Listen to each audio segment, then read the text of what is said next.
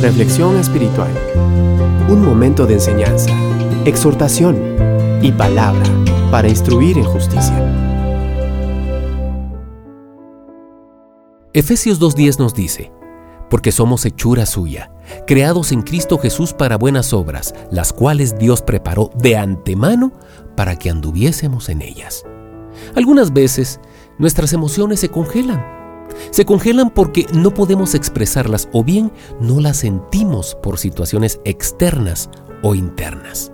Nos volvemos fríos o indiferentes ante situaciones que debemos responder de una forma y no lo hacemos porque sencillamente no sentimos hacerlo. Un congelante de emociones es la escasez.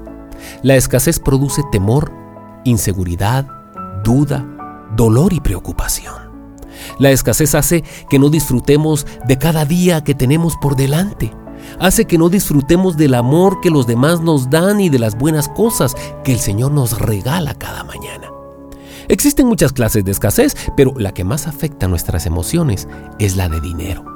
Si no tenemos dinero, es muy probable que la sonrisa de nuestros rostros se vaya y nuestro semblante cambie completamente. Llega a perturbar nuestros sueños y hace que nuestro humor sea otro, sencillamente congela completamente nuestras emociones. Ahora bien, ¿qué descongelante debemos usar cuando hay escasez? Lucas 12:24 nos dice, echando toda vuestra ansiedad sobre Él, porque Él tiene cuidado de vosotros. Y primera de Pedro 5:7 nos dice, considerad los cuervos, que ni siembran, ni ciegan, que ni tienen despensas ni granero, y Dios los alimenta.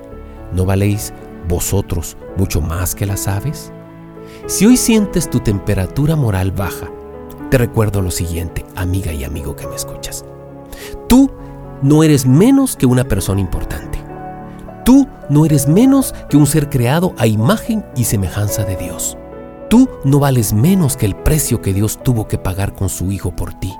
Tú no eres menos que nadie, aun cuando no tengas el dinero, la ropa, el carro, la casa y la posición social que tienen otros. Recuerda que los que te rodean te necesitan así como eres. Y ánimo, sigue adelante.